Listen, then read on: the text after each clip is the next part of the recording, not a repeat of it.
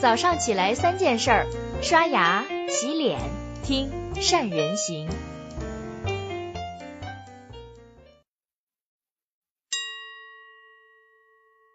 大家好，我是善人。今天早上，我想跟大家一起讨论，在某个行业当中，那些品牌沉浮起落背后究竟有什么样的规律？我想借此让大家去理解，在今天我们的企业、我们的品牌该如何保持稳健的成长。有句话说：“眼见他起高楼，眼见他宴宾客。”眼见他楼正塌，眼见他宾客散。如果用这句话来表示曾经的羽绒服一哥波司登，大概还是比较恰当。说到波司登，我估计很多小青年大概已经不怎么记得这个老品牌了。但是对于五零、六零、七零后这些用户来说，尤其在九十年代那会儿，波司登那简直就是一个神话。一九九五年，刚刚成立三年的波司登，凭着它的过硬的质量和洋气的包装走向市场，就在当年成功的卖出了六十八万件，一举拿下了全国市场羽绒服份额的百分之十七左右。在随后的三年，销量更是暴涨，卖出了两百二十万件，稳坐中国羽绒大佬之位。从零三年到零五年两年时间，更加成为了央视标王。加上不断扩张的门店和庞大的销量，把波司登推上了神话榜。二零零七年，他们就在香港上市。波司登的创始人高德康的身家就火速的超过了两百亿港币。那个时候可以说，在国内已经牛掰的不行了。那么怎么往前走呢？波司登的秘诀有两点：第一，疯狂的开店，把整个半厂实现工业化的一条龙。仅仅在二零一二年，他们的地面店就从四千六百六十五家增加到了一万三千零九家。确实，店数的增加，销量当然在增长。他们当年的销量几乎达到了顶峰，营收达到八十三点八个亿。净利润超过了十四亿。二零一三年开始，神话的续写戛然而止，波司登开始陷入了关店潮，两年时间就把门店关闭了差不多八千家，而海外旗舰店在去年年初也关了。第二呢，他们要去扩扩张规模的是方式，就是去拓展非羽绒服业务，进行了一系列的品牌收购。他们希望成为一个综合性的服装品牌。然而，一直到二零一六年，波司登的非羽绒服业务的收入也只是只有百分之二十一。更加糟糕的是，神话逐步变成了笑话。这几年的营收跟净利润的规模大幅度下滑。如果我们去探究它的原因，大概离不开三点：第一，短期内的业绩增长掩盖不了大扩张、高库存所带来的隐患。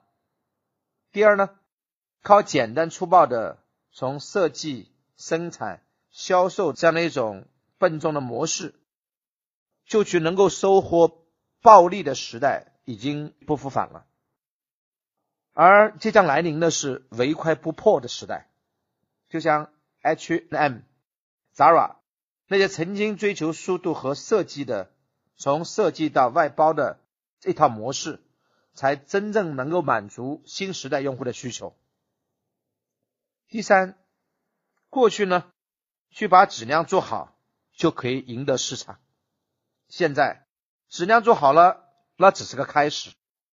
到了今天，波司登线上线下的口碑依然很不错，品质当然很好，但是销量却没见涨。问题在哪里呢？说在波司登这个产品要做的不只是一家服装企业，更不是一家工业，而是真真切切的时尚业。要知道，做企业当然没有永远的冠军，时代只会青睐紧紧追随他的那些人。为什么这么说呢？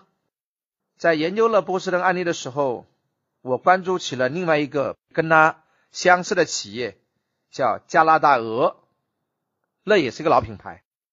同样，这个企业的信誉也不错，品质也过硬，但是偏偏波司登不行，人家这两年却火的不行。你会问说，为什么它能火？大多数的人里面以为是明星带货带火了这个品牌，就像国外就有他的忠实粉普京，还有贝克汉姆，好莱坞的明星这些出镜率超高的公众人物给他代言，在国内还有家喻户晓的阿里巴巴马云带货出席各种互联网大会，一下子就把他的热议度推上了高峰。其实背后还有更加深层次的原因。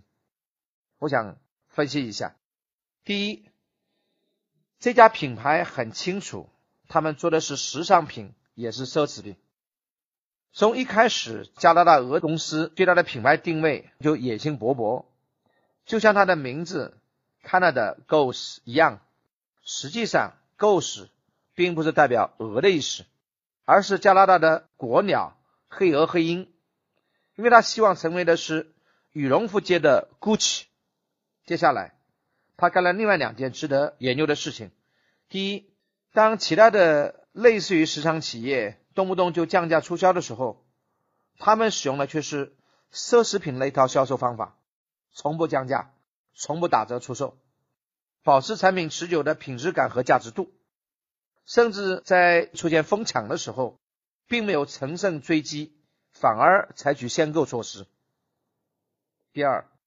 当别的企业销量一上涨，就迫不及待的开始扩张，他却严格的控制渠道，坚持原产地制造，并没有盲目扩大生产而保持产品的稀缺性。第二呢，加拿大鹅要做的还是一家网红品牌。要知道，今天的服装行业有四大快时尚：Zara、H&M、优衣库跟无印良品，就是。赢在两个字：快跟新。比如说 Zara，每一年他们推出超过一万两千个品种，其实它的羽绒服一年的销售有四个月高基数，也成了高销量的保证。反过来去看波司登，经营了很多品牌十几项系列，每年只推出大概两百多个羽绒服的款式。两百多款，对于款型快速变更的时代来说，真的完全跟不上。加拿大鹅呢，他们深知这一点，为了打动这些时尚界的女魔头们，他们不仅在设计上致力于把臃肿的羽绒服改良加修身，更加利用它的优质的面料跟与科技手段，不断的去发明新型的面料，让整个衣服的质地。更软、更透气、更薄。除此以外呢，他更擅长利用新社交媒体的力量，经常出现在各种时尚品牌的订货会上，更加频繁的和买手店和精品百货去接触，利用社交属性，保证每年的冬天都会出现一次热搜的高潮。事实也证明，这些做法都有成效，因为从二零一三年开始。加拿大鹅比热议的峰值越来越高。现在随着上市，加拿大鹅从十几年之前只有三百万美金的这家羽绒服企业，摇身一变成为了估值九十亿美元的行业大佬。历史长河波涛滚滚，有太多让我们高山仰止的背影。他们或者靠坚韧攻下山河。或者靠品质打下江山，但是时代发展到今天，那些成功很多真的难以复制。如果要想去重新获得辉煌，要学的是玩转这个时代的新的套路。好了，这就是今天的三人行跟你分享的所有的内容了。谢谢你的收听，祝你的企业、你的品牌能够不断与时俱进，能够跟上时代的要求。